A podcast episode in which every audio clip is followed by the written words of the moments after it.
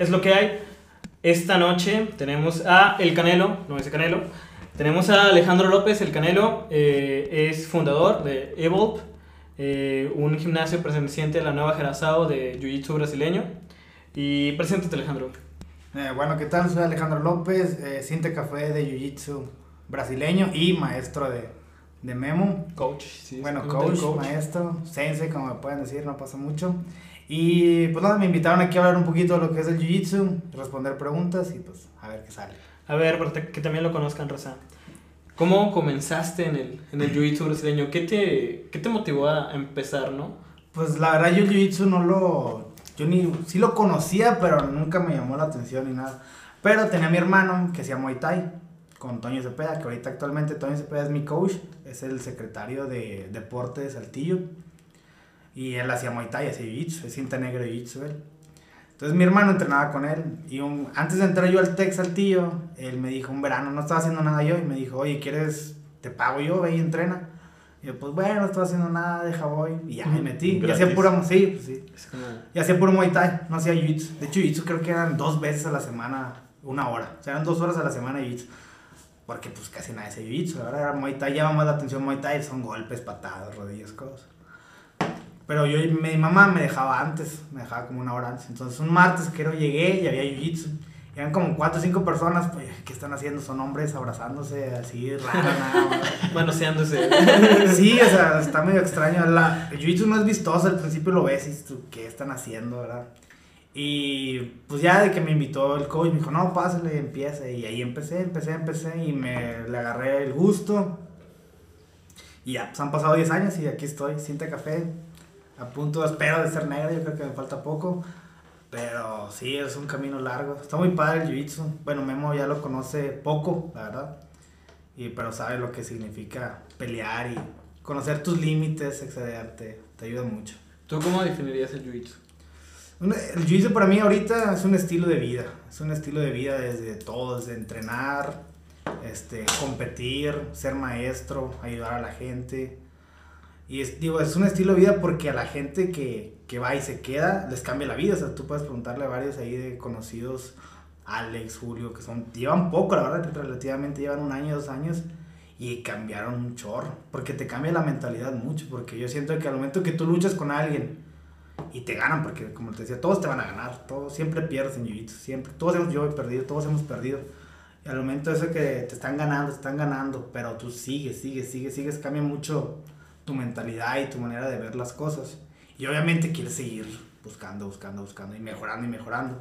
Entonces sí, la verdad es una mejora continua siempre y es un estilo de vida que está para toda la vida y bueno, yo genero amigos de toda la vida y hemos pasado por muchos competimos, nos vamos de viaje a competir. He competido en Estados Unidos, en muchos lados, y vamos todos. Ganas allá, pierdes allá, te lastiman, sales golpeado, te desmayan. Es parte de una experiencia muy padre.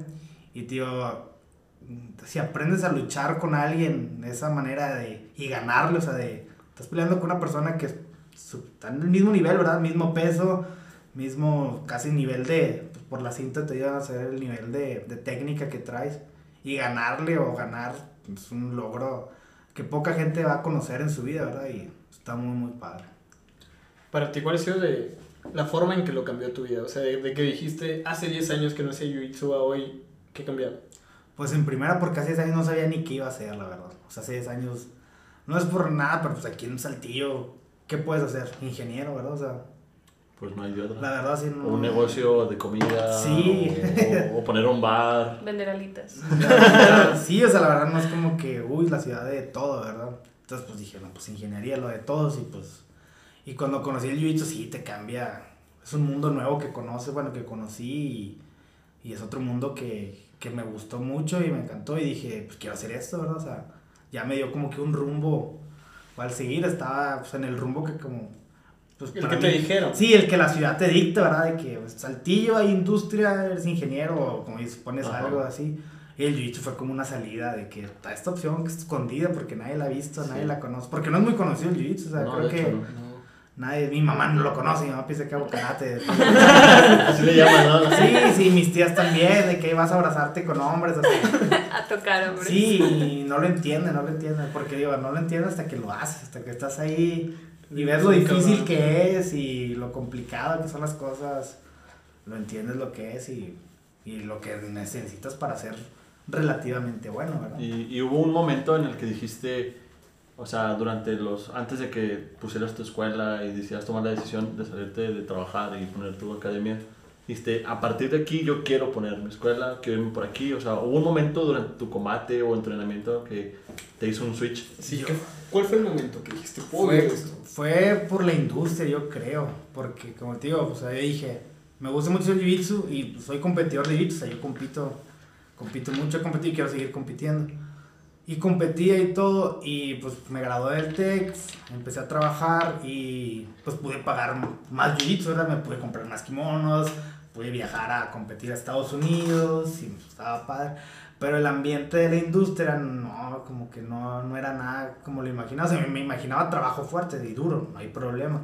Pero el ambiente no era lo mío. Eso fue me- más, fue más un detonante. Sí, y me empezó a limitar mucho todo y pues hasta mi novia me lo decía, o sea, mi, mi cara, todo era diferente, o sea, como que no se veía, cuando una persona no está a gusto ni nada, así que lo se ve. Se ve. Y empecé a cambiar muchas cosas y demás. Y fue lo que dije, como que ya no, no quiero hacer esto. Y como les dije, o sea, prefiero arriesgarme, que abro mi academia y saber cómo me va y demás. Y si no, pues a ver qué hago después, Sí. ¿Y, y cómo fue? O sea, la, la abriste, ahorraste. ¿Y cómo fueron los primeros pasos? Sí. O sea, pusiste un anuncio, invitaste amigos en internet, Facebook, eh, alguna red o, Sí, o fue sea, como que ¿Cuál fue el primer día que lo, abriste la llave y dijiste, ah, cabrón, Ya. este es mi gimnasio? tengo un gimnasio y Sí, véngase. no, pues la verdad, bueno, no es, yo no lo considero gimnasio, yo lo considero academia. Academia. Porque sí, gimnasio es más como de pesas o de... Y acá siento que es una academia porque aquí enseñamos. Enseñamos Muay Thai, enseñamos Jiu-Jitsu, enseñamos a luchar y demás. Pero sí, bueno, yo estaba... De hecho hay otro Wolf que está en la Aurora, de un amigo mío. Y ahí con él yo, yo entrenaba y demás, y daba clases ahí con él. Y cuando ya él, yo le dije, no, sabes que, bueno, le dije primero a mi novia, que ya no, ya no quiero estar aquí en la, en la industria, pues voy a hacer esto, a ver qué tal sale. Y obviamente me apoyó, me dijo, claro que sí, está chido. Y entonces ahorré mi dinero. Y luego le dije a mi compañero, no, quiero abrir otro para, pues, también quiero fomentar el jiu-jitsu saltillo, porque la verdad es muy limitado. Aportar tu semilla. Exactamente, en la comunidad saltillense, porque es algo que yo lo conozco, me gusta mucho y estoy seguro que hay mucha gente como yo que, Le lo- gustar. que lo- pero no lo he encontrado, ¿verdad? O sea, no- yo lo encontré de suerte por mi hermano, si no ahorita estuviera en la industria pesando 120 kilos y no sé qué más, Yo, ¿verdad? ¿verdad? yo Llorando. tengo una pregunta también referente a, a pues tu background. A mí me invitó Memo y me dijo que, ah, está chido que vengas porque tú no haces nada. porque pues, es, porque es la, es la verdad, yo en la vida he hecho deporte, soy malísima para los deportes. Porque pues nunca, nunca tuve como que ese chance que nos cuenta él de acercarte a un deporte, de tener contacto y, y hacerlo un hábito en tu vida, porque pues como nos dice él, es un hábito, es una forma de vida. Entonces yo te quiero preguntar como que, ¿qué haces antes, sabes? O sea, no sé, en la secundaria, en la prepa, de morro, tu, tu acercamiento al deporte para ser hoy en día O sea, el ¿cómo- deportista que eres. Ajá. Sí, y la verdad es, es buena pregunta porque yo soy un contraste muy diferente, o sea, yo no era deportista. Nada deportista. Tengo la esperanza. verdad. Sí, pero nada, o sea, yo sí jugué, jugué, les digo, me metieron americano, me metieron porque yo no quise, me metió mi mamá. Y jugué una temporada, pero nada del otro mundo y no me gustó mucho. O sea, sí me gustó la experiencia y todo, pero no es como que, uy, aquí me voy a quedar hasta, hasta que no se pueda más, no. Y luego jugaba fútbol en la calle con mis amigos, normal. Luego en la prepa jugué fútbol en mi equipo de prepa, de hecho en el Yes. Y pues sí, también, pero nada del otro mundo, la verdad. O sea, ¿Qué nunca. posición jugabas? Medio. En buena condición. Sí, sí, bueno, siempre, siempre- me dijeron eso. Jugué medio, sí, corría mucho y todo, pero nunca me, me llamó así. Era más como que para. Con, pues, mis amigos estaban en el equipo, pues para estar con ellos y, y jugar y todo ese rollo. Y no, nunca me llamó así el deporte, así, ni los veía, la verdad, o sea, no era mucho de ver boxeo, ni peleas, ni nada. Mi hermano sí, y por eso él fue el que me metió. Ya cuando me metí en este mundo, ya, o sea, Sí, es cambió que hay, completamente. pues hay todo. mucha raza que vemos que, pues desde chiquitos, ¿no? Como que en su casa lo traen. Y pues hay otra que totalmente diferente, como dices tú, a lo mejor hay gente que va a ser buenísima en lo que tú practicas, que le va a fascinar, que le va a cambiar la vida Sí, sí. y que pues no lo ha conocido, no se ha acercado, no ha llegado al lugar correcto, entonces está padre que haya espacios para hacerlo. Voy a comentar una pequeña historia. Cuando yo era niño, el, el, Te ¿cómo se obligaban. Me obligaban, güey, a hacer karate. El- Oh, un primo de mi mamá tiene una academia. Y es el Nogi Guadoyo. Saludo. Ah. Sensei Néstor. Y ya cerró. ¿Neta? Sí, soy. Bueno, eh. Mis condolencias. Sí. Sí. Pero bueno, yo me obligaban a hacer karate, güey. Me decía mi mamá, tienes que ir a karate, güey. O sea, porque yo quiero. No es opción. Y era como, ¿qué hago? O sea, no me molestaba, pero pues no, no tenía dónde hacerme, ¿no? Y creo que cinta naranja, güey. Algo así. O sea, ¿es karate o taekwondo? Karate. Ok. Karate. Mm. Karate do. Y la neta no me gustaba, ¿no? Me acuerdo que una vez me dio varicela, güey. Y dije, ya con nada, ya no voy al karate, ¿no? Y dejé de ir un tiempo. Y después, o sea, como que ya me quise comprar de nuevo, pero pues nada, fue una papa. Después, mi mamá pasó lo mismo. Abría un capoeira y me dijeron, entra capoeira. Y ya, o sea, de que a huevo. Y yo tenía como que unos 14, 15 años, pero como quiera fue como, pues está bien, me lo están pagando, ¿no? Gratis, volvemos a lo gratis, mismo. ¿no? Y fui y tampoco me gustaba. Y mi mamá decía, es que te sirve, te sirve, te sirve mucho y la chingada. Y pero... tu mamá estás gordo, mi mamá. Sí, es prácticamente lo que me está diciendo, estás gorda, güey. Es que bueno, bajé como 13 kilos, o sea. Pero bueno, Esa es otra historia. eso sirvió. De superación personal. Personal. Pero el punto era que, pues no me gustaba, ¿no? Y ahorita es como que me gusta. Me gusta lo que estoy diciendo, me siento como. ¿Y, cómo llegaste como- ahí al, al, a la Al academia? gimnasio, A la academia, por a favor. la academia. Porque tiene unos letrerotes muy grandes, güey. De que. Ah, tú pasaste y lo viste. Yo estoy en la- por ahí en la feca, entonces de que Ah, lo pasaba y luego ya dije, mmm, pues no está lejos de mi casa, ¿no? Sí, no, no. Y aparte fue Jiu-Jitsu porque pues estaba viendo... Es que pasaron algunas cosas en, en mi vida donde decía, mami, güey, tengo que aprender a defenderme. ¿Te ¿no?". golpearon? No, no me golpearon, güey. Pero Lo una vez eh, de que tuve un altercado, por decirlo así, con alguien que hace Jiu-Jitsu. Y, o sea... El solo hecho de saber que Sí, güey, o sea, jiu-jitsu. como... Sí, me me gusta ver la, la UFC y dije, no mames, güey, donde me agarre me va a matar, güey. Sí. Me va a matar, güey. Tengo que aprender a defenderme, ¿no? Y ya, pues, como personas civilizadas lo hablamos, nunca se peleen. Y aparte, ya ahorita, como que diría. Yo, como persona, que digo, soy cinta blanca, no sé nada.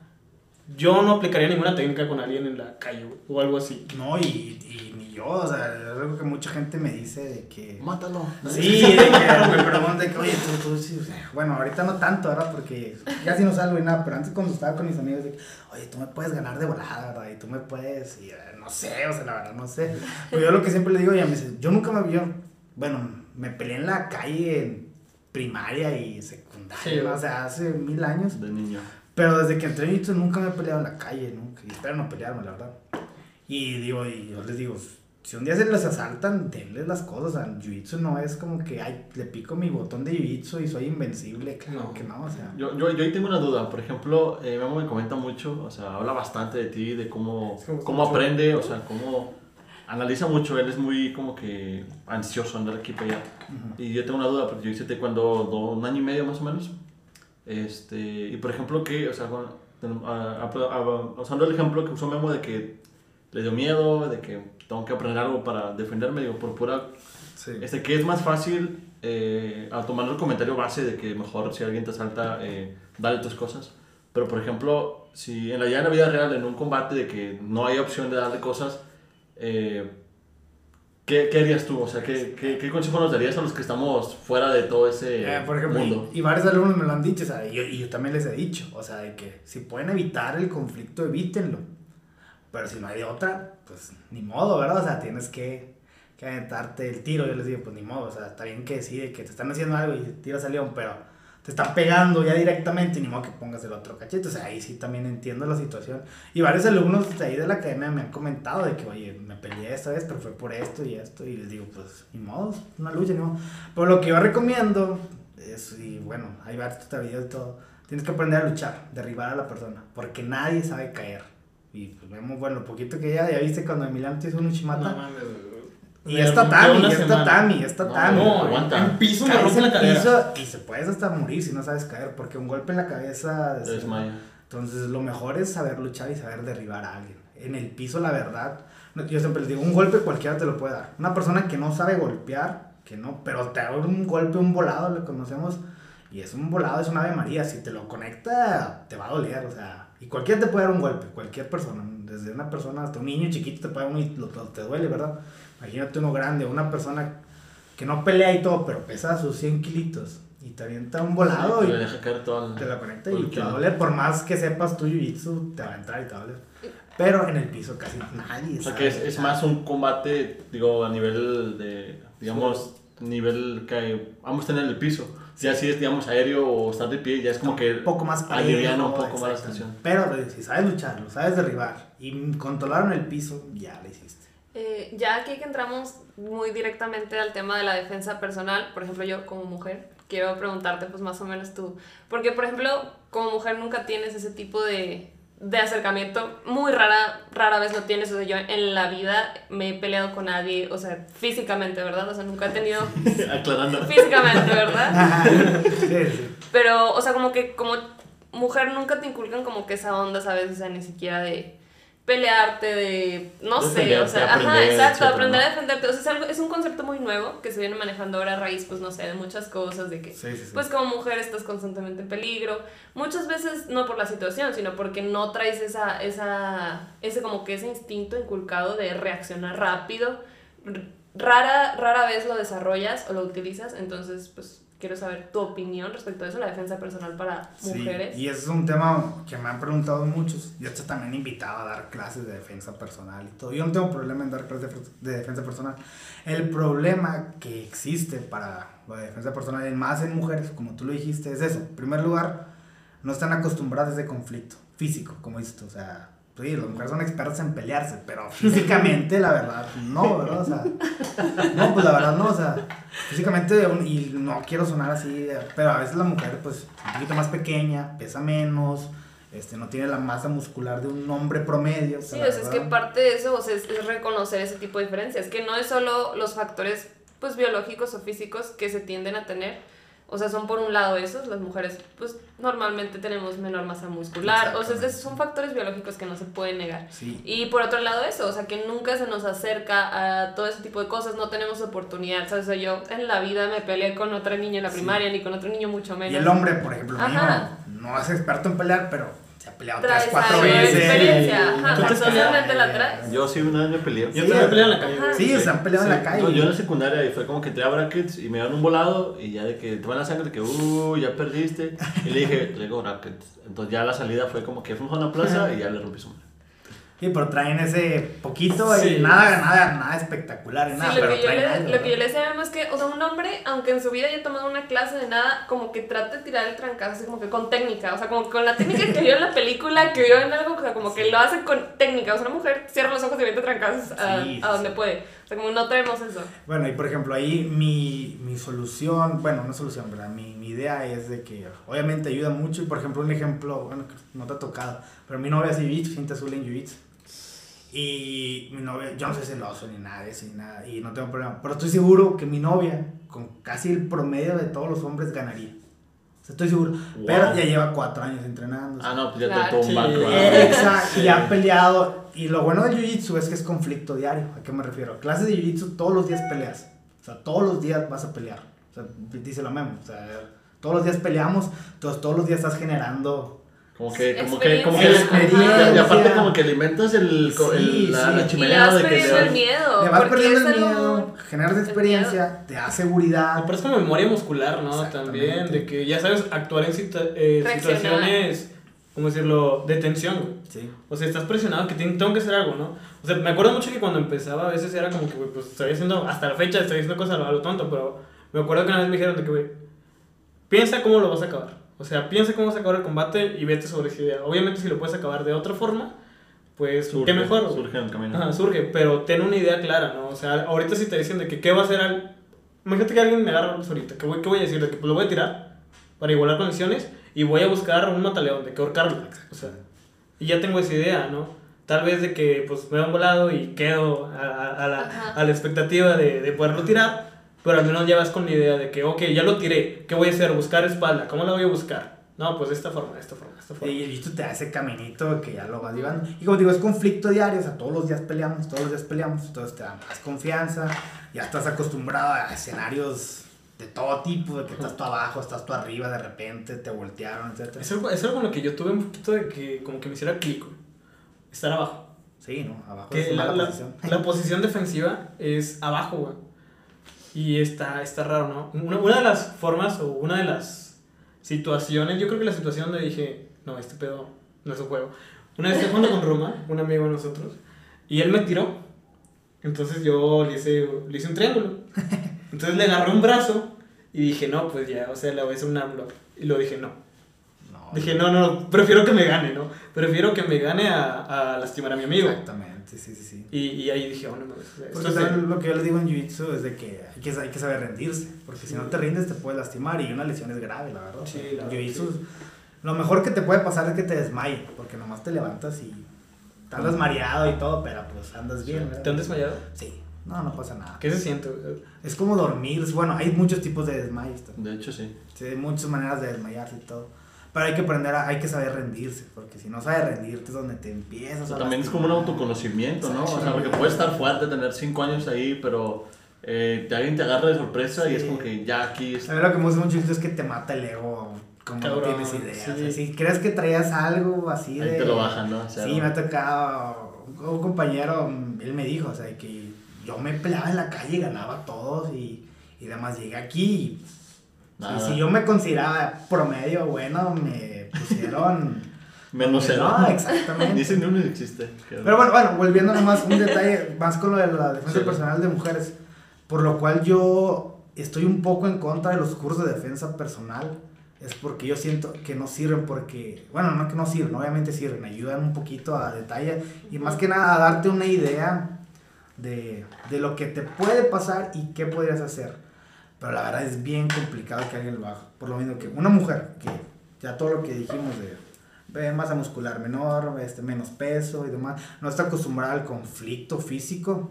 Y de repente te toca un hombre más fuerte y todo, que va rudo, va sobre una idea, tiene una actitud. Y que tú digas, ah, me acuerdo que practiqué esto dos Sí, veces en un no. curso hace dos años, deja ver si lo hago. Memo, tú sabes, hemos practicado No. la llave varias veces y al momento que estás luchando no, No te sale. sale. no es te que, o sale. sea, por ejemplo, ahorita Memo como que narra esta pelea que tuvo con Román. Pero, o sea, tú no, o sea, todo pasa en un segundo. O sea, es como es que como en que qué momento, ajá, en qué momento pensarlo. tienes todos esos pensamientos de decir de que, ah, oye, mira, estoy considerando hacer esto y lo, claro que no vas a tener esa conversación y muchísimo menos si estás en la calle y una persona está a punto de atacarte y tu vida va a estar en riesgo. Entonces, como dices tú, o sea, es, es un background muy grande Sí, sí, sí. que no lo vas a. No, y bueno, de hecho también mi, mi, mi pregunta va orientada a eso, porque por ejemplo los que no... Yo me acuerdo que mi primer combate me tocó un chaparrito, o sea, como de la estatura de Memo un poco más, a la altura de mi pecho. Entonces, él lo que hace es pegarme al pecho y sofocarme. Y yo no sabía qué hacer porque nunca me había combatido contra alguien más pequeño que yo. Ay, Entonces, o sea, ya hablando en cuestiones de jiu-jitsu en este caso, o de la mujer, que tú dices, que me dice, no, es que me tumbó, entonces yo pensé en hacer eso, y la realidad es que pasan en segundos, y es como que, o sea, ¿cómo, ¿cómo lo visualizas o cómo nos darías un consejo tanto hombres como que es mujeres? difícil, mantener ese estado de como reacción esa calma, rápida. que a la vez es como que ese chispita que... Esa, eso la verdad, eso solo se requiere para mí con experiencia. Y le, como les digo, el jiu-jitsu la ventaja que tiene es que diario estás generando esa experiencia. Diario hay conflicto. Entonces diario tu cuerpo ya se, se- acostumbra, reacciona más rápido, ya sabe qué te puede pasar, sabe sus límites, sabe de que, oye, si me ahorcan, no, si me rindo de volada, no, mi cuerpo puede seguir peleando 10, 15 segundos más. Y puede que esos 10, 15 segundos me salven y salgo y... O sea, lo acostumbras tu cuerpo. Entonces, en el caso de las mujeres, yo soy un poco en contra, digo, obviamente los cursos de defensa personal son buenos porque les ayudan a ponerse en situaciones, sí. te dan una idea. Y de hecho, a mí me gusta mucho un compañero que hace aquí cursos, Teddy, porque él hace lo mismo, lo que yo digo, di- dice a las mujeres, esto es una idea, pero es para que escapen, no es para que te agarres a pelear y lo desmayes, no, No, es, claro que no. es huir y todo, porque dice, las tienes de perder, y las tienes de perder y feas, hasta un hombre las tiene de perder. Ujú. Entonces, una mujer, pues, como lo que hablamos, un poquito más. Entonces, para mí lo único es que la mujer se metiera a fondo a saber defenderse. O sea, no. No un curso de, de una semana, un curso de Exacto, dos o sea, horas, no le, no le- no le rasques la superficie, sino que se vuelva. Si quieres en verdad defenderte y te sientes insegura y, y no quieres caminar por la calle y que un día te pase algo y demás y no es de que, ay, deja voy a un curso de, como dice Memo, de una semana y la verdad te va a ayudar porque te da una idea, pero es el la superficie, no vas a hacer nada. Para que funcione tienes que tener, como digo, un estilo de vida y practicarlo y generar esa experiencia. Y aún así, con esa experiencia puede que no salga bien, Sí. pero mínimo vas a tener más chances de, Sí, pues te vas conociendo, vas ganando, confianza, autoestima sí. y... y- Entonces, la verdad sí, una mujer o cualquier persona, mujer, hombre, niño, adulto, quiere verdad sentirse seguro y todo, para mí tiene que meterse a fondo a... A la defensa. Fíjate A la que defensa. hablando de eso que dices, digo yo que tengo 25 años y mido casi un 80 y pues voy al gimnasio y todo. O sea, a mí, yo voy por la calle y veo a, no sé, tres, eh, pues, personas de, malandros de la calle, por así decirlo, realmente, porque se ven amenazantes. O sea, a mí me da miedo. O sea, a mí me da miedo que...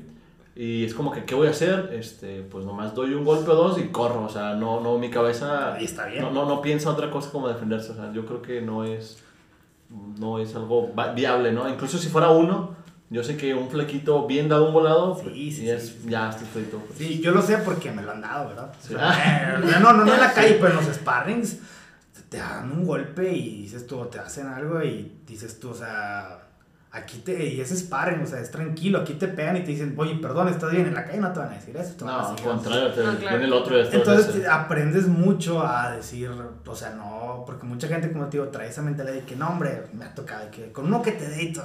O sea, esas es unas No.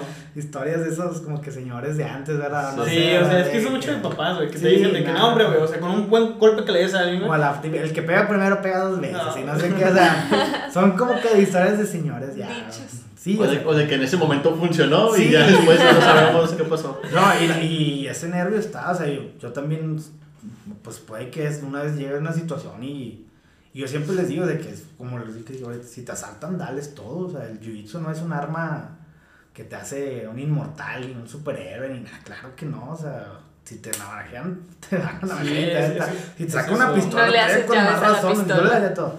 El jiu-jitsu es mucha defensa cuando en verdad ya no te queda otra opción. Pues bueno, es mejor saberlo a pues no saber nada, como Sí, dicen. leí una, bueno, es una frase, creo que de un japonés, algo así, que es mejor ser un guerrero en un jardín que un jardinero en una guerra. Sí. O sea, de que mínimo tengo algo y pues eso poquito que sé o mucho que sé me puede sacar de una mala situación un día en la vida. Perfecto, quiero tenerlo en mi mochila, ¿verdad? Por si, si pasa, Claro. lo saco. Bueno, y tocando el tema ahorita, no, no, ¿nunca has estado en una situación así en la que tengas que usarlo? No, desde No. eh, en la calle, o sea, con un... Ajá. No, hasta ahorita no. Porque Qué no. bueno. Otra ventaja del jiu-jitsu te hace más calmado, te hace más tranquilo. No sé por qué, mucha gente me lo ha dicho y me pasa a mí. Como que de estar todos los días con conflicto, como les decía, todos los días luchando, todos los días parreando, todos los días... Como que lo último que quieres ver afuera es el conflicto. Exactamente, ya vas y te rayan la madre en el carro, en la calle y demás, y como que no hay necesidad. Y mucha gente, yo siento, que se guardan todo eso y lo Claro. sacan con desconocidos y por eso se pelean en las calles, se pelean en los carros, porque tienen mucha energía o frustración Acumulada. guardada, acumulada.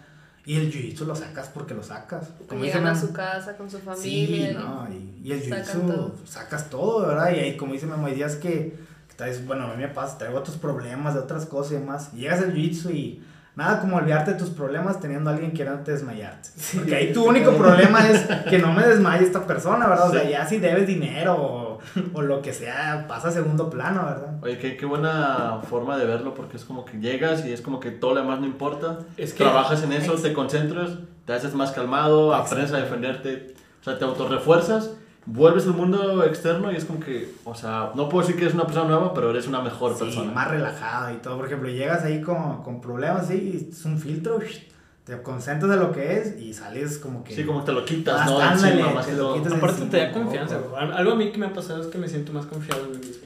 O sea, no tengo años, no tengo dos meses. Y para mí es como, siento más confiado en mí mismo en lo que hago en, en la calle, güey. O sea, que en, en la vida en general siento que tengo mucho más confianza en mí mismo y no solo en el ámbito de entrar a una pelea. güey. No, no, eso no. No, no. O sea, me siento más confiado en el ámbito de, no sé, como que demostrar quién eres, güey, de pararte y hablar. esas Cosas muy, muy diferentes a estar ahí, pero de que no mames, eh, hace dos horas tenía un güey de 90 kilos queriéndome hacer una llave y cómo Sí. no voy a poder, no sé, hablarle a esa chava o hacer esa cosa, güey. Sí, sí, te da mucha confianza en todo porque son situaciones que la gran mayoría de la gente, la verdad, hasta en su vida nunca las van a tener. O sea, es raro qué bueno. que sí, en la vida vas a tener una persona de no sé cuántos kilos o de tus pesos, pero con más habilidades que tú, pues haciéndote una llave o estrangulándote. Pues hay personas que pasan toda su vida sin eso. Y no tiene nada de malo, ¿verdad? Pero aquí como ya lo tienes, una situación pues extrema, Sí, ya digamos. lo viviste, ya puede que, ya, ya, como decíamos, ya tienes una idea de qué puede Sí. pasar. No, y tu barra de está alta, ¿verdad? O sea, de que ya me han pasado cosas y no, me pasó esto chiquito, pero me han querido desmayar. O sea, he tenido cosas peores y así te la llevas y Sí, sí. pues, ya, ya pude superar esos, sí. esos límites. ¿Y ahorita cuántas horas entrenas diarias? ¿O cómo, cómo manejas el entrenamiento? ¿Cómo, que- día, ¿Cómo es un día de tu vida? Por ejemplo, yo pensé que iba a entrenar más cuando fuera a dar clase más y entreno menos. Que antes, la verdad, no entrenas tanto como, como pensas porque estás más enfocado a dar clases y algo que también les digo. Pues ahorita, bueno, ahorita por la pandemia doy menos clases, antes daba más.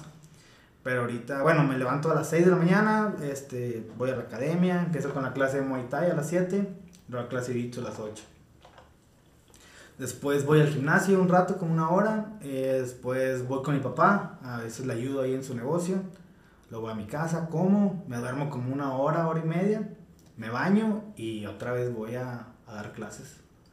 Ahorita doy clases nada más en la tarde dos horas, 6 a 7 y 7 a 8. Pero normalmente eran más, eran en la tarde, en la mañana eran dos horas y en la tarde eran cuatro. Eran seis horas de dar clases. Ajá. ¿Y algún pasatiempo que se te atraviese en el día? Que digas, ya fuera del de las clases, De jiu-jitsu. negocio, novia. No, bueno, ahora es que mi Ajá. novia hace jiu-jitsu, ah, es otro problema. O sea, si quieres ser jiu-jitsero o eh, de meterte en las artes marciales, algo es bueno tener una novia que lo haga o métela.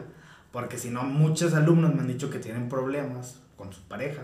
Porque les gusta ¿En mucho el jiu-jitsu y dicen de que quiero entrenar mucho, pero me dice mi novia, pues me dice, ay, estás todo el día ahí y demás. Y, O sea, si, si- si había, Sí, antes de eso había un conflicto. Digo, tú tienes más de 10 años, ¿no? Dices. Sí. Y ella tiene 4, entonces no hubo ahí algo que. No, lo, no, porque la conocí, Ah, yo de... le di clases, entonces... así, Ah.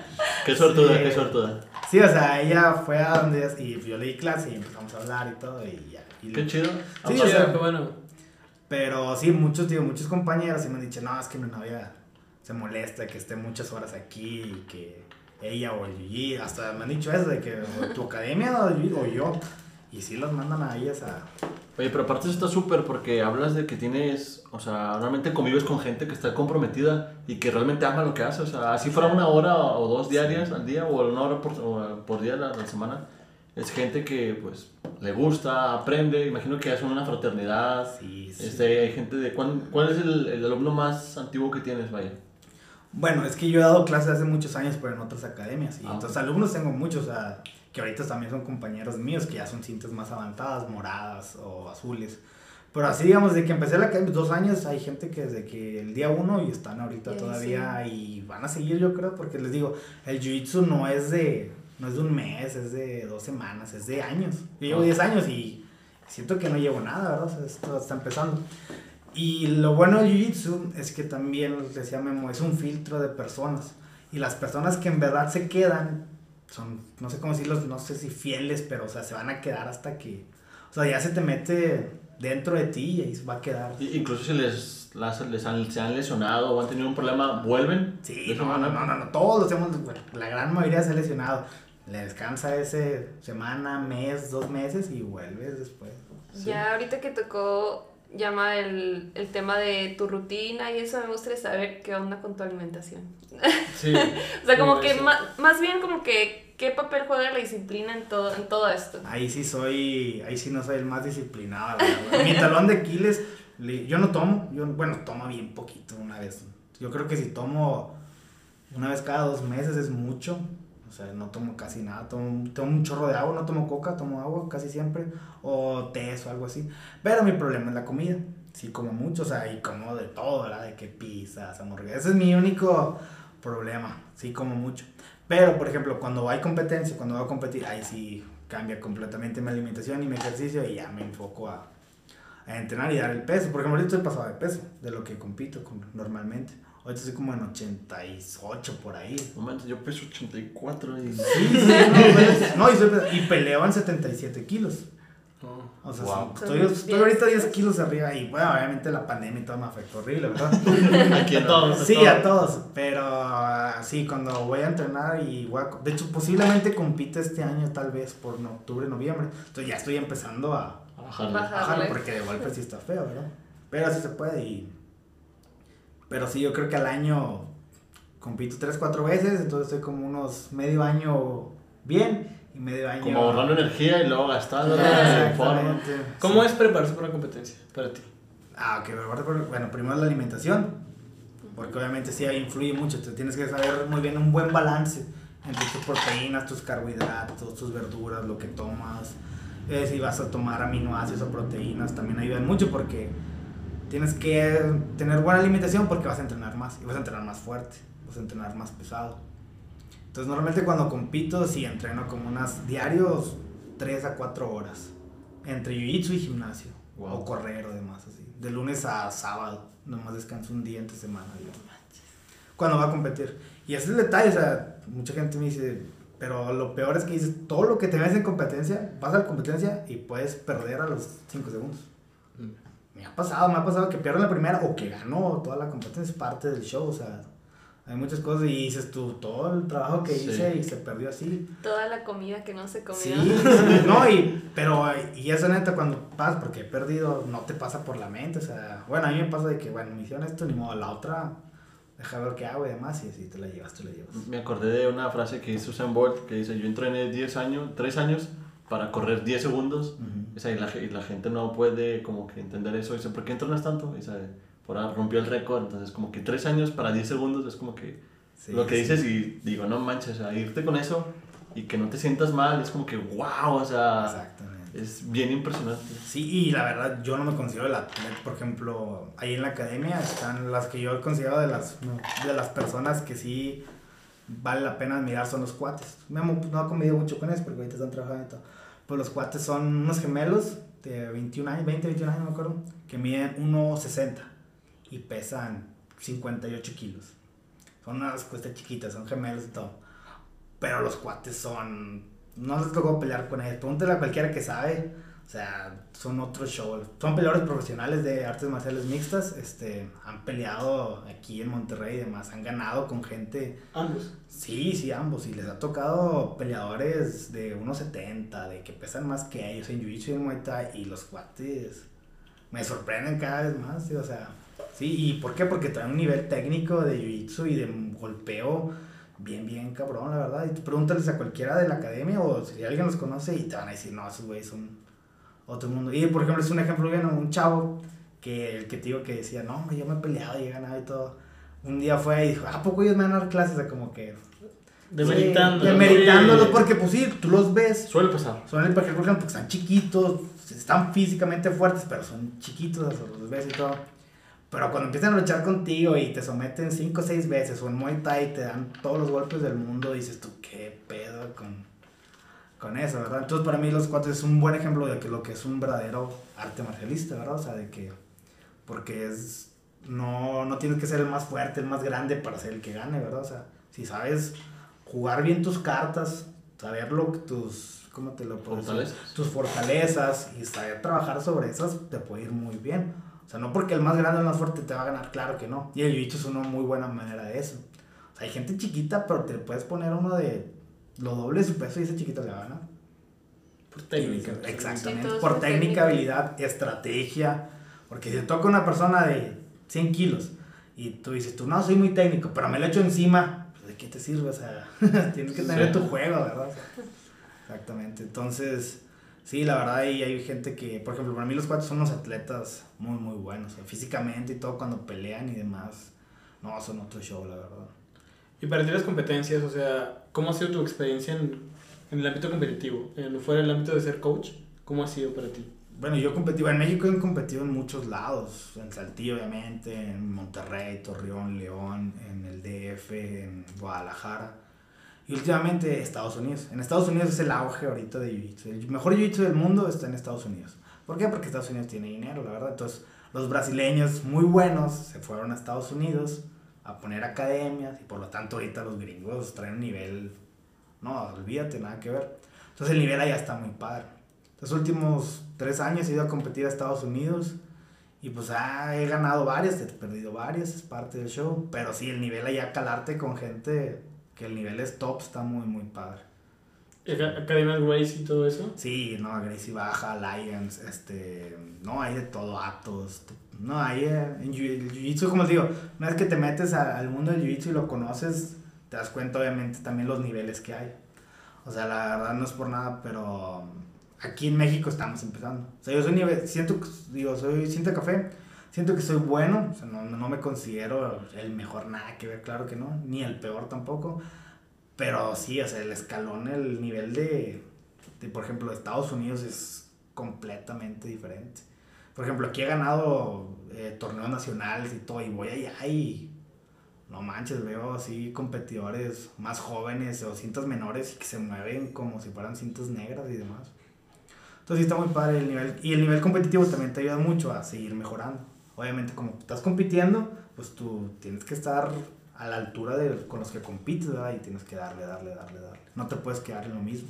¿Cómo definirías las cintas? O sea, para, por ejemplo, Llama o Valeria o la audiencia en general que no conoce nada del sistema del, del jiu-jitsu brasileño, ¿cómo definirías el sistema de cintas? Bueno, en Jiu-Jitsu brasileño hay cinco cintas, es blanca, azul, morada, café y negra. Y dicen que un promedio normal de blanca a negra, bien, dándole así todo, es de 8 a 10 años. Es un promedio, o sea, una persona en 8 a 10 años puede llegar a ser cinta negra. O sea, dicen, en 8 o 10 años puedo ser médico también, ¿verdad? O buena, buena comparación. Sí, o sea, es una, no es algo muy corto ni nada de eso. Lo, lo del jiu-jitsu es que no hay exámenes en jiu-jitsu. O sea, todo lo que tu cambio de cinta o también sean unos grados que representan tu pequeña mejoría además, te los tienes que ganar. O sea, nadie te, te, te los va a regalar. O sea, no hay un examen que diga, si estudio o hago estas técnicas de esta manera, me van a dar mi cinta. No, es puro mérito propio. Mérito que se refiere a cómo entrenas, este, tus, por ejemplo, no muchas veces hay gente que es muy técnica y agarra la onda muy rápido. Y pues ellos, como van más rápido y todo, tal vez sí saben un poquito más rápido en su cambio de cinta y todo. Pero la persona que le gusta, es su hobby, obviamente tal vez batalla un poquito más o nivel técnico no es tanto, pero está ahí todos los días y entrena y a pesar de todo ahí va mejorando, también merece su mérito, ¿verdad? De, vas bien, o sea, de que... cada- tú Te esfuerzas. Exactamente, o sea, cada día que vas ganas algo, aunque sea poquito, ganas algo. O sea, no es como, por ejemplo, en karate, que tienes que hacer una kata, Sí, tienes que hacer un combate, completamente O diferente. una que es- forma como en el taekwondo o Ah, algo. no, aquí es puro mérito. Y tío, el mérito se ve de esas maneras. Tanto tu técnico, como las ganas que le eches, como apoyes al equipo. O sea, son muchas cosas que el coach o la persona debería estar viendo y se deben de calificar. ¿Y quién va determinando ese mérito? O sea, no sé, llega tu coach y te dice que, ah, ya es otra cinta o Sí, sí, el coach el que, el que lo te Porque las es- va dando. Sí, porque el coach pues, ya los vivió. Entonces sabe más Claro. o menos lo que tienes que pasar o lo que tienes que saber para decir que esta persona ya no es blanca, azul, morada, café o Sí. negra, ¿verdad? Ya te mereces tu, tu, tu cambio y- o tu siguiente nivel donde son nuevas oportunidades. Por ejemplo, cuando te cambian la cinta, todos no sienten muchas veces satisfacción, sienten como que nervios. porque Más se- presión, ¿no? Exactamente, sientes una presión como que China iba a subir de nivel, ¿verdad? Pero los de ese nivel están más fuertes, más de más, ¿verdad? Entonces tengo que... Subir a ese nivel. Exactamente, sí. entonces tienes es un reto, ¿verdad? Cada que te cambien un cinto a un grado es un reto a... Ok, ya la llevaste, pero ahora toca un poquito más difícil. A toca un poquito más difícil, exacto. Fíjate que me acordé de un video en donde hay un examen, no sé si de jiu-jitsu, pero creo que sí, porque pusieron una cinta café. Entonces él se peleó con, él estaba combatiendo con alguien, es la palabra correcta. Entonces lo tenía sometido, pero el, el, el, el otro, el que le estaba haciendo el examen, o sea, tenía una mano suelta y él, o sea, conforme lo estaba sometiendo, le estaba cambiando la cinta. Eh. Entonces al final como que lo somete y se rinde. Y, Y se y- y se, agüita, y se agüita, y luego le, le levanta la mano y como que le ve la cinta y el vato es como que, ¡oh, por Dios! Eso está muy padre. Sí, vi. entonces fue algo así como que ahora entiendo, o sea, de qué va Sí. lo que estás comentando. Y, y la cinta se gana, o sea, la cinta o el grado se tiene que ganar y, y tienes que meterle tu trabajo, tu sudor, a veces sangre o demás, porque es parte de... eh, no es muy común que se golpeen fuerte, no, pero a todos nos ha pasado, que te pegan sangres, que te puedas lastimar. Digo, todos esos como que son cosas que al- le van... Están expuestos. Están expuestos, pero son cosas, son experiencias que, que va agarrando la cinta, ¿verdad? O sea, eso significa que estás dando con cierto nivel y esa cinta está agarrando cada vez más color y, o viceversa, ¿verdad? Qué, qué buena. Sí, sí, sí, o sea, no nomás es de que voy y me presento, no, o sea, tienes que ganarte esa cinta conforme pues a base de sudor, de trabajo y de lo que sea y, digo, la cinta, chécate las cintas blancas de varias gente y ya no se ven muy blancas, ahora se ven medias. Grisácea, Sí, sí. porque... Amarillas. Ah, no dijo Julio que, ay, mira, se me está cayendo el grado. Ah, significa que, o sea, el grado ya no está muy cuidadito, ¿por qué? Porque lo estás usando, ¿no? Ah. O las cintas negras que ya están todas Sí, deslavadas también. mejores, sí, sí, sí. Sí, no hay muchas. Eh, Y por ejemplo, en, en todo esto, ¿qué ha sido lo más complicado para ti en tu carrera, tanto como maestro como, digamos, como alumno, ¿no? Porque siempre estás aprendiendo. ¿Qué es lo más complicado para ti? Lo que más se me complica y pasa, no sé por qué, es cuando vamos a competir y mis alumnos compiten. Y eso, es- no, yo me siento, sí, o sea, sientes como papá con tus hijos, yo creo. Yo, yo, yo prefiero estar ahí, yo, si yo pierdo no pasa nada, yo me siento a gusto conmigo, perdiendo, ganando. Pero muchas veces sí los alumnos sí lo sientes así como que... Se agüitan. Sí, yo siento mucha responsabilidad sobre Sí. ellos, porque pueden, y han perdido, y han ganado, ¿verdad? O sea, es parte de, y, y ver de verdad las dos caras de la moneda, tanto el que gana como, como pues, su felicidad y su logro de, de estar, porque competir es muy diferente, porque te expones muy distinto. Por ejemplo, en, en Jiu-Jitsu, en las clases, obviamente te expones porque luchas todos los días, pero ya los conoces. O sea, Hay cierta confianza. hay cierta confianza, ¿sabes? No que- te vas a pasar de lanza con alguien que ves Sí, todos los días. ¿no? es fuerte y todo, pero pues me rindo y me va a soltar o me va a ayudar o me va a dejar moverme, no sé, ¿verdad? En competencia no, no conoce a la persona, no sabes que si puede ser un monstruo en el jiu-jitsu, pues una persona como tú no los conoces, te expones a que te pueda pasar algo que te lastime esa persona o a que también tú lo lastimes o demás, o que pase, o sea, es un nervio muy diferente a competir. Entonces, superar eso y ganar se siente, no, es de, la- de las mejores sensaciones, la verdad. Y luego, y ganar el torneo completo también está muy padre. Y también perderlo es una sensación muy fea. Pero Jiu-Jitsu todos perdemos y la verdad cuando pierdes, bueno, yo en mi caso mejoro más, o sea, te ayuda a, a seguir mejorando. Chido. Cuéntanos una experiencia que te haya pasado en competición que digas, esta cabrona, o esto me gustó, esto me marcó, o Me está marcó, me marcó una que me regañaron y me regañaron con todo, con todo su derecho. Era cinta azul estaba peleando con un chavo en un torneo y me hace una llave que se llama Kimura. Y el chavo pues le estiró todo y yo no tapé. Y porque iba ganando la pelea y faltaban como un minuto, no sé qué. Y pues, pues él ese minuto, la Kimura la, la hizo con todo, ¿verdad? Y me tronó el hombro. Pero no me, rindí yo. O sea, me tronó el hombro, escuchó el tornillo y así, y hasta me dijo en ese momento el ref y la persona así como, ¿estás bien? Y yo, no, sí, dale, dale. O sea, pues la adrenalina y todo. No, y se acabó la pelea y la gané la pelea. Pero ya no pude seguir peleando porque obviamente mi hombro estaba... No se me rompió, pero se me dislocó. Y mi coach me regañó. Y con todo eso yo dije, no, pues me van a decir ay, qué valiente. o algo así. Y me dijo, no sé por qué lo haces. O sea, ya ves, vas a estar tres meses Sin hacer nada. ¿Valió la pena? ¿Qué ganaste? Ni ganaste primer lugar ni segundo porque todavía faltan más peleas. Y fue como que dije, sí es cierto, o sea, la neta, o sea, no, no ganas nada. Y por eso siempre les digo, tapen, o sea, ríndanse. Aprendiste la mala. Aprendí la mala. Y por eso les digo, o sea, les digo porque me pasó a mí, o sea, ríndanse. No te sirve aguantártelo ese ratito y te pasa algo y vas a estar tres, seis meses fuera o simplemente ya no le vas a, te va a gustar y pues lo vas a dejar, ¿verdad? Yo- este, está bien interesante, ¿no? El concepto de aprender a rendirte. Sí, sí, sí. O sea, aprende porque... Como que conoce tus límites, ¿no? Sí. Sí, porque muchas veces esperas absolutamente todo lo contrario. O sea, como nos decía ahorita, te vuelve una persona más tranquila, más calmada. O sea, uno no, no piensa eso. O sea, estás diciendo que, ay, no sé, se están agarrando trancazos, esto y lo otro. Es algo como que violento. Pero me dices que no, o sea, al contrario, No. te vuelve más tranquilo, más calmado. Y a tomar ese tipo de decisiones. O sea, como que no tener tu ego encima de que, ay, prefiero que me maten aquí a perder. O sea, no, o sea, tienes que valorar las cosas y cambiar Sí, esas decisiones. Por ejemplo, ahorita el jiu-jitsu actualmente, y Memo lo sabe, o sea, la gente que va a la academia no es el típico, así que tú ves, tú ves a los luchadores además y grandes, fuertes y que hablan No, de todo. cosas. No, el jiu-jitsu es bien, y es lo padre porque el jiu-jitsu es como que fue ese canal donde, pues, el jiu-jitsu para mí es de nerds, nivel top son nerds. O sea, chécate, bueno, no saben, pero mucha gente de los top de ahorita son flaquitos así con lentes que tú los ves en la calle y dices, tú ese chavo, ¿qué? O sea, y te, te mata. o sea, sí, te mata. Y la verdad, o sea, hay mucha gente que los ves y físicamente sí están fuertes, pero ves a los luchadores de la WWE y dices como que ah, esos son los... mamadísimos, y no, ¿no? ese lo, le hace lo que quiera a ese luchador, ¿verdad?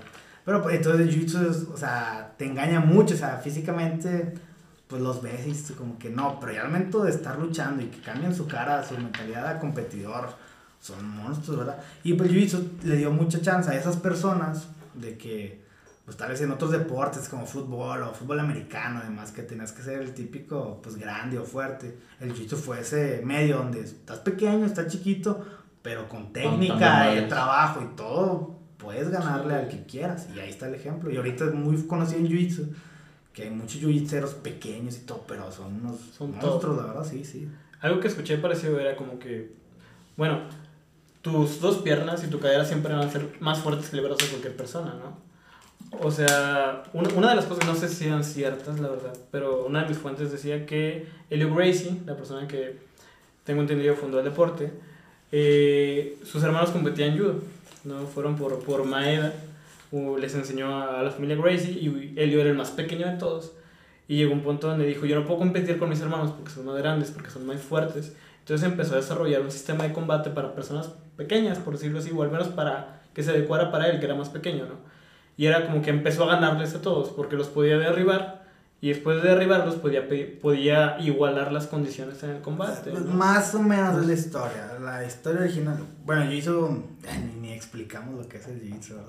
El Jiu-Jitsu son llaves a las articulaciones del cuerpo: llave al tobillo, rodilla, muñeca, codo, hombro. Y estrangulaciones, lo que es el cuello, obviamente. No hay golpes en Jiu-Jitsu, no te puedo cerrar la- el puño y darte un golpe, una patada, un rodillazo. Para el momento de la lucha estás luchando, obviamente te pueden pegar, es normal pero no es válido golpear. Más que nada, eh, llegar a posiciones donde estés tú en gran ventaja y poder finalizar al compañero con una llave, una palanca a las articulaciones. El cuerpo tiene sus movimientos naturales, que el brazo se gira o se mueve hasta cierto punto, igual las piernas. Y el jiu-jitsu hace lo contrario. te, te pone en situaciones no naturales, que obviamente el cuerpo no va a aguantar esa presión y se va a zafar tu codo, tu hombro, tu muñeca, tu tobillo, tu rodilla, o simplemente te va a cortar la circulación de aire y pues no llega sangre o aire al cerebro y te desmayas. Entonces el jiu-jitsu, no hay golpes, nada, son puras llaves, articulaciones y estrangulaciones. El jiu-jitsu empezó en Japón con los samuráis. Los samuráis, no si han visto las armaduras de los samuráis, tienen ciertos cortes en las articulaciones. O sea, Sí. tienen las sombreras, aquí lo tienen otra parte, que es la parte del brazo y la parte del antebrazo, igual piernas. Los samuráis desarrollaron el jiu-jitsu o el judo. Bueno, primero fue el jiu-jitsu que el judo, pero el judo se volvió famoso. Porque decían, empezaban a pelear cuando si se me cae la espada o pasa algo con mi espada, tengo que aprender a defenderme sin mi arma.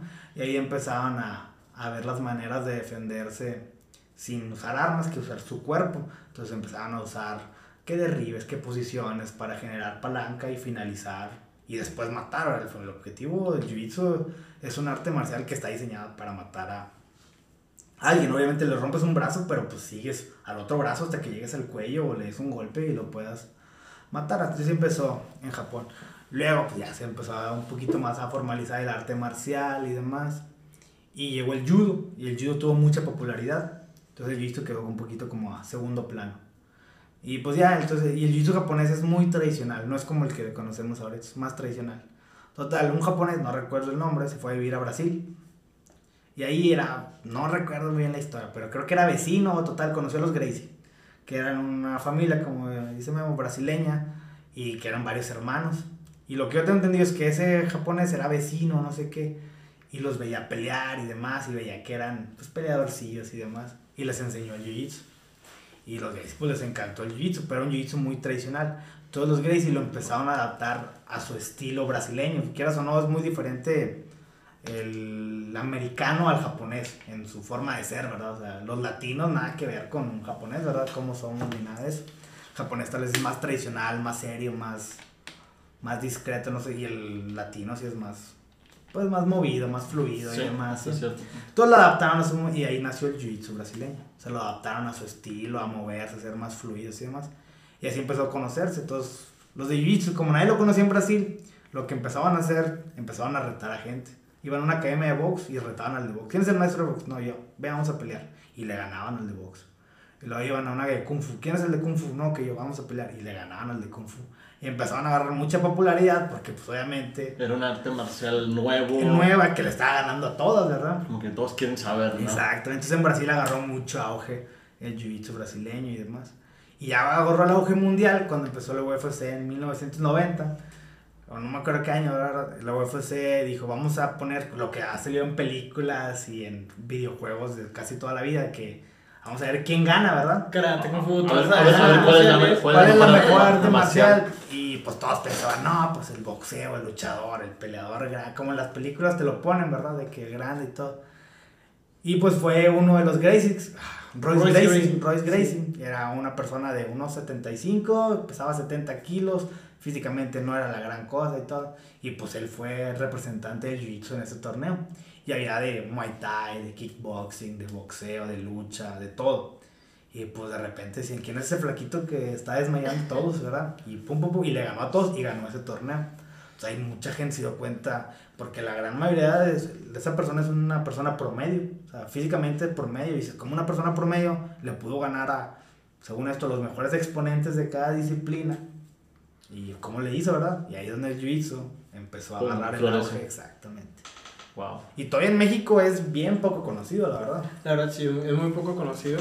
Yo creo que tal vez se popularice un poco más por Combate Américas o por la UFC. Sí, no, ahí va, ahí va, ahí va. Yo siento que en 10 años sí va a ser otra, otra cosa, ¿verdad? Ahí va poco. Por eso también les digo, ustedes, bueno, mis alumnos van más rápido que yo. O sea, lo que yo aprendí en 4 o 5 años, estos se lo saben en 4 o 5 meses. Va más rápido, porque obviamente cuando yo empecé era muy básico el jiu-jitsu que nos enseñaban. Sí, ¿Cómo era cuando empezaste? transferencia de conocimiento es más rápida. Sí, sí, sí. No, cuando yo empecé era, por ejemplo, vimos guardia cerrada dos años. o sea, de que no salíamos de ahí.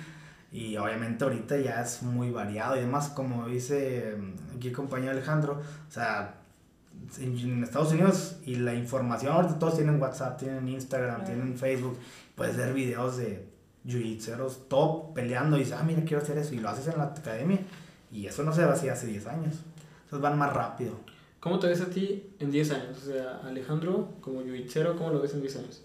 es perseguir con mi academia y pues enseñando a la gente y que más que nada, no quiero decir enseñando, más que nada como que metiéndolos a este est- estilo de vida que yo sé que mucha gente tal vez todavía no le encuentra su, lo que les gusta hacer, pero si se meten a esto y como a mí me pasó, o sea, les va a cambiar todo y les va a ayudar mucho, entonces más que nada yo me siento como esa persona que decirle, ah, mira, aquí está esto, de que chécatelo, o sea, te gustó y si te gusta te puedes, te va a ayudar mucho en tu vida. Yo hice siempre te va a ayudar mucho en tu vida, no tanto en la cuestión de, de defensa personal, eso lo veo como un plus. Siento que te ayuda mucho en seguridad, en los compañeros o amigos que generas, en el ambiente, en tu tranquilidad, tanto física como mental. O sea, siento es más beneficioso eso que la defensa personal. La defensa personal ahí está, pero tío, yo nunca lo he usado, llevo 10 años y nunca he tenido que usado mi defensa personal. Qué bueno, ¿verdad? O sea, pero todo lo demás ha, ha florecido muy bien, ¿verdad? Qué chido. Justamente. Para ti, ¿qué es el éxito? En tus palabras. Ah, pues está difícil, la verdad. Éxito, pues más que nada siento que es estar bien conmigo mismo. O sea, sentirme feliz, cómodo, este... Obviamente con retos y empezar a, a superarlos. Y obviamente cuando los superas, para mí eso es éxito. ¿Hasta dónde quieres crecer? Hasta donde se puede. En Jiu-Jitsu, hasta donde se puede. Yo también... Yo quiero competir hasta donde ya no pueda más. Y quiero seguir... 50 años, te Sí, sí, sí, sí se puede y si mi cuerpo me lo da, sí. Y seguir compitiendo en Estados Unidos. Ahorita no he podido porque, pues, como empecé la academia, pues está de menos a más, estamos empezando. Pero mi idea es generar un buen equipo de jiu-jitseros y empezar a competir y porque la competencia es de que mejores más. Es eso. Totalmente. ¿Cuál es tu motivación? De todos los días te levantas, ¿qué quieres lograr? La verdad es eso, o sea, como te decía, mi motivación es, bueno, en mis alumnos ver cómo les gusta el jiu-jitsu y pues me siento responsable de eso, o sea, les está gustando. Ya los metí en esto, pues guíalos bien, ¿verdad? O sea, de que... Sí, completamente. Entonces es eso como que motivarlos y llevarlos por el camino y que sigan mejorando y, y, y aumentando todas sus capacidades en el jiu-jitsu, que tío, no nomás en jiu-jitsu, te ayuda mucho en todo, en la vida en general. Sí, de hecho, cuando escuchas esto es como que yo creía que el jiu-jitsu era pues llegar, tumbarte, y ahora que nos comentas todo eso es como que dices, por ejemplo, yo que a veces siento inseguridad, digo, o sea, yo necesito algo así en mi vida, o sea, Sí, para sí. poder mejorar interiormente. Sí, digo, no nomás es jugar luchitas con alguien, tío, es un... Pero lo conoces después de un rato, ¿te das cuenta? Es donde les digo que va lo del estilo de vida, es un estilo de vida, o sea... La defensa personal y eso es como que por lo que mucha gente entra, o sea, mucha gente entró porque sí, de que no me pegaron o me golpearon o no Aquí, me- mi estimado, no sí, No, no me golpearon, pero dije, no voy a dejar que se pase. Sí, o, o de que ándalo, como esas de que un día qué tal si me asaltan y todo, y pues puede pasar, ¿verdad? Pero ah, cuando te hacen jiu-jitsu te das cuenta de que pues no, o sea, No vas a eso. no vas a, ándale. Tal vez Bueno. entraste por eso, pero no te quedas por eso. Bueno, y ahora nos puedes decir, ¿tienes algún lugar favorito? O sea, en el que tú puedas relajarte o entrenar o disfrutar o comerte algo o lo que sea aquí en Saltillo o en algún otro En lugar. el mundo, ¿cuál es tu lugar favorito? Ah, no, pues no. A mí sí me gusta mucho Saltillo, la verdad, yo me siento, me gusta mucho la ciudad de Saltillo en general, todo, todo, o sea, desde la gente, el clima. Aquí está toda mi familia, aquí he vivido toda la vida. Y sí he viajado, sí he viajado mucho de que a Estados Unidos, en México también he estado en casi muchos lugares de México, playas y todo. Pero así lugar favorito, pues te puedo decir así un lugar donde, bueno, ya, obviamente no voy como que cada siempre, pero donde he ido tres veces o así, es de que Cancún o Riviera Maya, donde sí como que... Playita, Sí, arena, sí. naturaleza. Pero fíjate, anda, más que nada, yo, yo no voy para playita a tomar o irme de fiesta, no, ahí voy yo a... A la playa, relajarte. Sí, eh, relajarme, o sea, no soy de ir a antas ni nada de eso, nada. A convivir no. con la naturaleza. Sí, sí, por ejemplo, Riviera Maya, no sé si han ido, pero está... Es como si fuera otro planeta, la verdad, está muy padre. Tre- tre- tres consejos que le darías a la gente que, o que siempre tratas de transmitir a la gente. Pues yo siempre les digo que busquen mejorarse. O sea, tal vez no se los digo, pero los, los forzo a mejorarse, ¿sí me entiendes? O sea, como que a veces... Bueno, en Jiu-Jitsu se me hace más fácil. Lo encaminas. En el camino, ¿por qué? Porque, bueno, o sea, yo le he dado, bueno, con Memo sí le he dado varias veces. Lo doy tranquilo, la verdad, o sea... Obviamente. Sí, sí. Pero hay veces que los veo que están mejorando y todo y los presiono más, ¿verdad? Y los presiono más, y los presiono más hasta... Y hay veces que sí tienes que darles también a veces el, el bajón de... Que le está subiendo, Eh, vamos a bajarlo. sí, sí, nada mejor que... Yo siempre digo un golpe al, al ego, a todo el mundo ayuda, incluyéndome a mí, ¿verdad? O sea, yo también tengo a veces que... y me bajan. Y a veces me bajan después de mucho, pero me doy cuenta, me pasa mucho en torneos. En torneos, ¿sabes? Me pasa, hace, el año pasado, bueno, se llama Super Fights, son, son eventos donde es una pelea con una persona y demás, y peleé yo contra un chavo muy bueno de Monterrey, y bueno, iba a pelear yo con él, y la verdad me sentía muy confiado en esa pelea, o sea, decía, no, hombre, o sea, me sentía muy bien y que hasta decía, la tengo fácil, y nada, me ganó, me ganó el chavo, me ganó muy bien, la verdad me hizo una llave y tuve que rendirme, si no se me zafaba el pie. Y pues me dio, haz de cuenta como En el que- ego Sí, completamente. sí, sí, me di cuenta y bueno, ya me había pasado antes, pero dije, o sea, no te confíes, ¿verdad? O sea, no te confíes. Y tío, y fue lo bueno que aprendí de eso, seguí entrenando y todo, y yo pues, me lo volví a topar en un torneo y ya cambió completamente. Sí, pero tuvo que pasar eso que te Sí, vencieran para sí, que dijeras, sí. no, pues tengo que mejorar, no sí, estoy en sí, el top. no puedo, no, no, no me puedo creer así el, el gran cosa. ¿Otros dos? ¿Eh? Sí, otros dos. Sí, bueno, eso es un digo, hacer que la gente, que la gente mejore, que la gente salga, otro es que salga de su zona de confort. Es lo más complicado, ¿no? Sí, sí, sí, sí. Y el jiu-jitsu te forza a salir. Bueno, si te quedas. Digo, el problema es que mucha gente va y no le gusta perder. O sea, a nadie le gusta perder, pero tienes que aceptar lo que vas a perder. Y en jiu-jitsu pierdes todos los días. Empiezas a ganar la verdad después de unos meses. Pero al principio es perder, perder, perder, perder, perder. Entonces, eso nadie le gusta perder. Es, una, es un lugar donde no quieren estar y tienes que estar. Entonces tienes que aprender a, a salir de tu zona de confort, a, Es a- que a sí es complicado. Es complicado llegar a un, un- una posición todos los días donde dices, no mames, si sigo aquí me van a romper el brazo, Ujú. ¿sabes? O sea, no es... Tú la primera semana. Sí, como- la primera semana era como que no mames, Güey, me van a romper el brazo. Sí, o sea, yo pensé que me hubiera estado no, pero no. Sí, entonces también otro es salir de zona de confort, este, estar siempre mejorando. Y ¿cuál- otro consejo, ¿verdad? Me dijiste. Sí. Sí. O vamos a cambiarla. Ah, El peor consejo que te Ah, el dado. peor consejo. Muy buena. Pues el, es que hay muchos, bueno, estaba hablando de... de Sí, me acuerdo de varios. Sí. O sea, en Jiu-Jitsu, en Jiu-Jitsu, es que no es consejo, pero algo que te puede pasar es eso, de que como que no estar, no tener bien los pies sobre la tierra, además, o sea, tienes que entender que el Jiu-Jitsu, bueno, el Jiu-Jitsu te ayuda mucho a entender eso, o sea, de que tú no eres la gran cosa, o sea, no eres una, o sea, el Jiu-Jitsu te pone al mismo nivel que todos. O sea, al mismo nivel que todos, que una persona que pesa más que tú, menos que tú, que tiene más joven que tú, más grande que tú, que tiene más responsabilidades que tú tal vez, que tiene trabajos, que tiene hijos, que tiene familia, que está divorciado, que todo. El se cuenta que los pone a todos en el mismo nivel. Wow. Entonces, si tú sales de ese nivel, es como que no, no es cierto, o sea, no eres mejor que esa persona. Igual esa persona no es mejor que tú, ¿verdad? Estamos todos Como una regla. Sí, de o sea, yo tengo 10 años entrenando, pero yo no soy mejor que Memo ni mejor que tú. Claro que no, ¿verdad? Y yo no sé qué problemas tenga Memo, ni qué problemas ni él sabe los que tengo yo. Pero al momento de hacer jiu-jitsu y estar en la academia, estamos. Y obviamente hay que tener cierto respeto y todo a la persona que lo está dando y a los compañeros con mayor grado, porque ya tienen más tiempo. Más y experiencia. Pero todos somos iguales, ¿verdad? Wow. Totalmente. Eh, ¿Cuál es tu día favorito en todo el año? De todo el año. De los 365 días del año, ¿cuál es tu favorito? No, fíjate que. Tu cumpleaños. No, yo fíjate que no soy mucho de festejarme. A mí, de hecho, mi novia siempre se enoja conmigo porque no me gusta hacer nada en mi cumpleaños. O sea, se me hace como que. Eh, X. Otra vuelta al sol, nada más. Sí. Nada más que te den con la cinta. Un año. Porque es, tradición. Ah, Sí, No le digas una, con una, cinta. no, ya se va a quitar. Ya la voy a quitar porque sí está muy violenta. Sí, veces van, los- tengo de 15 y 16 años, llegan con la espalda toda golpeada, que va a decir el papá, ¿verdad? Y ya, no, mejor no. Muy salvaje.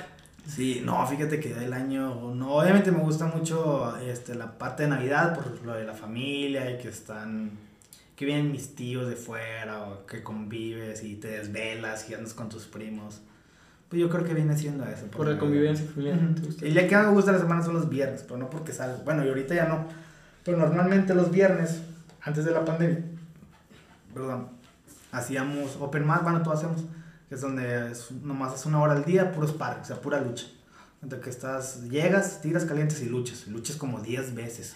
O sea, luchas como 50 minutos, una hora. Entonces acabas cansadísimo. muerto. Entonces siempre los viernes era el open mat, luego me bañaba y luego siempre iba al cine. Yo amo el cine.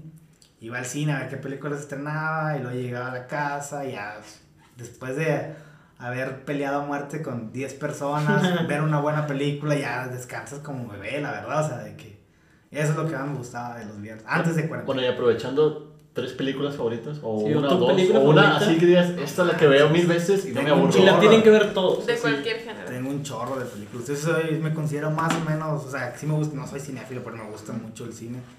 Pero no, al- no, están bien difíciles. o sea, tengo muchas favoritas, o sea, y de muchos estilos.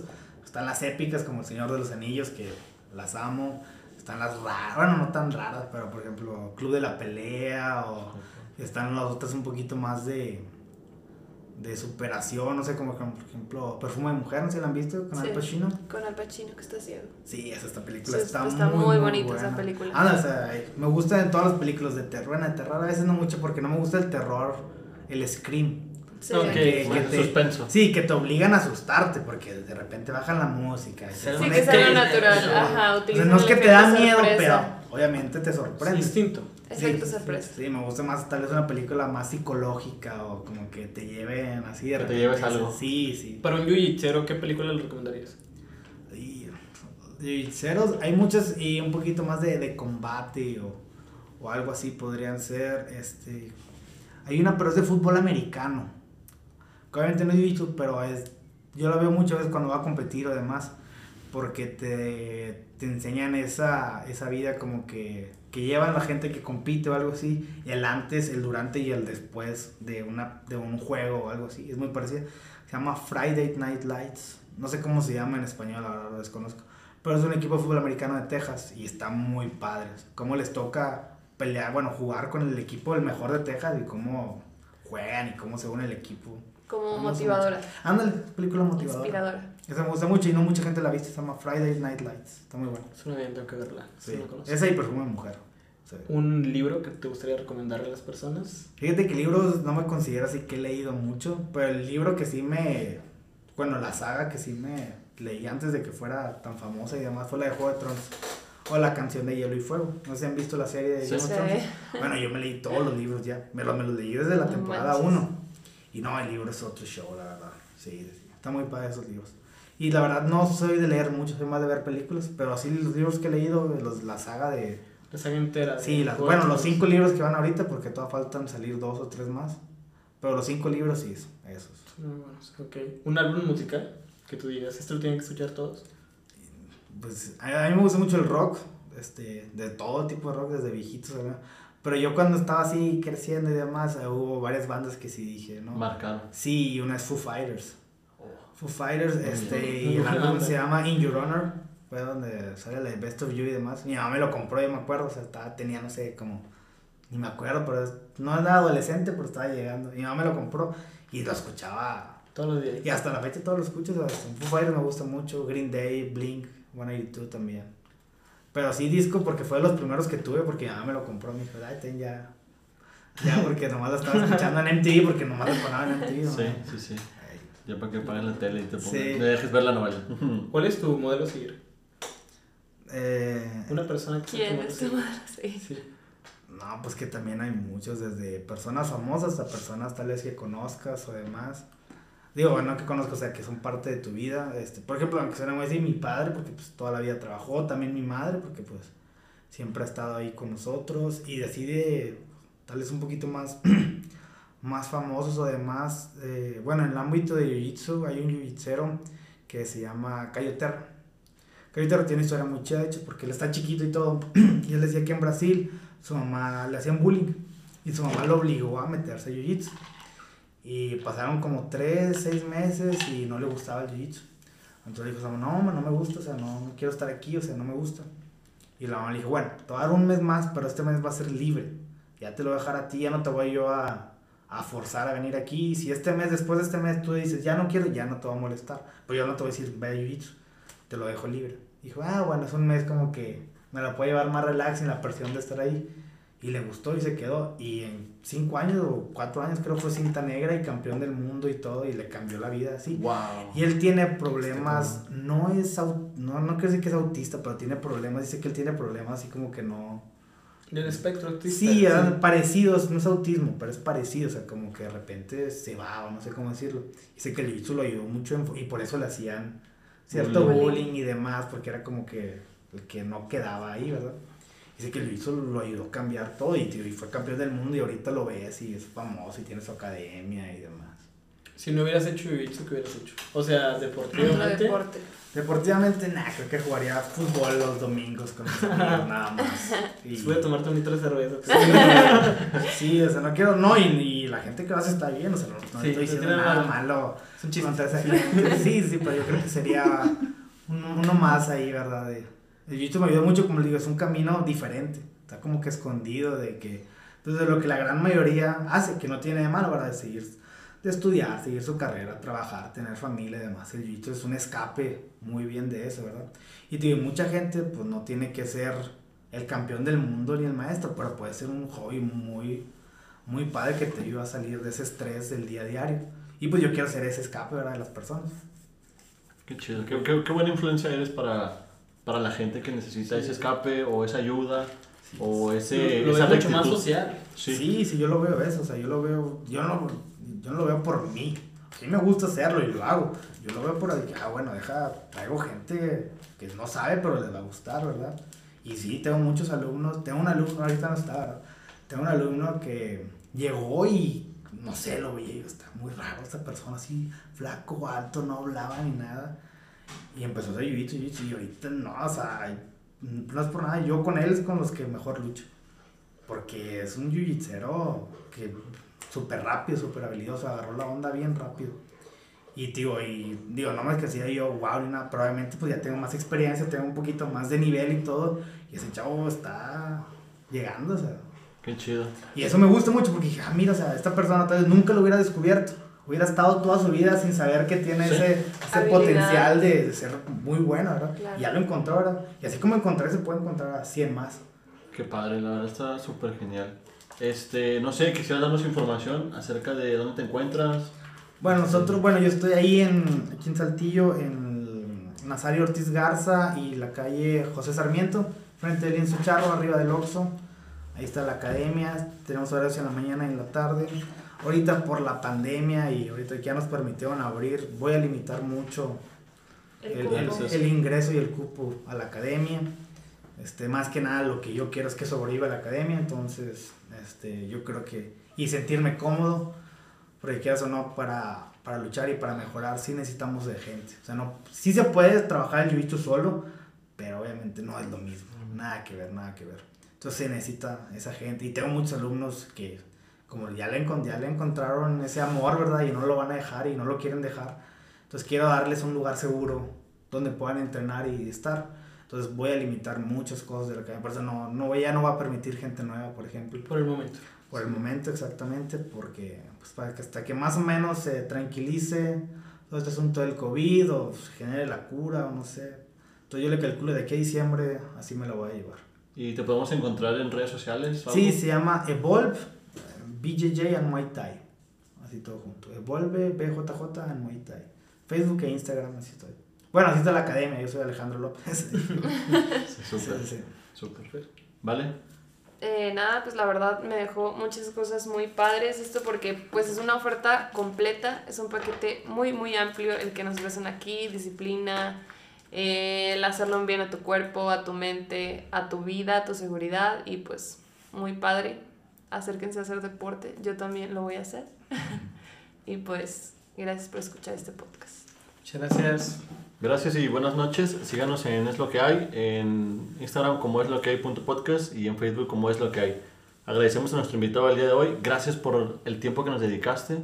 Gracias por seguir haciendo ese trabajo social, por esa energía que nos transmitiste y ese esfuerzo que haces todos los días que es por cambiar la vida de los demás. Gracias. Sí, no, pues gracias a ustedes por invitarme a Memo, porque me dijo, y pues yo claro que sí, entre tenga un medio para poder que la gente lo conozca, y digo, aunque uno tal vez diga, ah, mira, deja voy, y si uno un día puede ser campeón del mundo, ¿verdad? En Jiu-Jitsu y le va a cambiar la vida, pues perfecto, yo nomás quiero ser ese, ese medio, esa persona. Excelente. Bueno, gracias. Síganos ahí en redes y gracias y hasta pronto. Gracias.